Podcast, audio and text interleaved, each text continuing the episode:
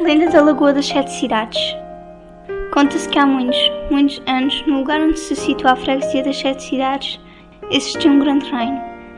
Nele vivia uma princesa de olhos azuis muito bela e bondosa de seu nome Antília. A princesa gostava muito da vida campestre e de passear pelos campos, apreciando tudo o que a natureza tem de bom. Um dia, durante um dos seus passeios, a jovem princesa passou por um prado onde pastava um rebanho.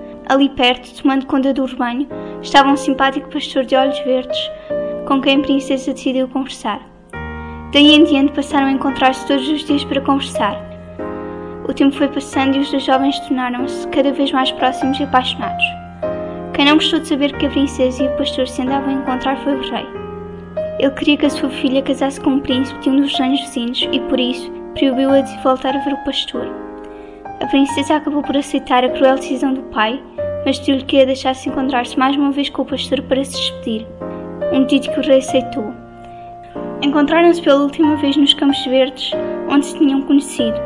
Falaram como de costume sobre o seu amor e também da separação imposta pelo rei. E choraram, choraram muito, tanto que junto aos seus pés, aos poucos, foram crescendo duas lagoas, uma delas com águas de cor azul, nasceu das lágrimas tramadas pelos olhos azuis da princesa. A outra, de cor verde, nasceu das lágrimas tramadas dos olhos verdes do pastor.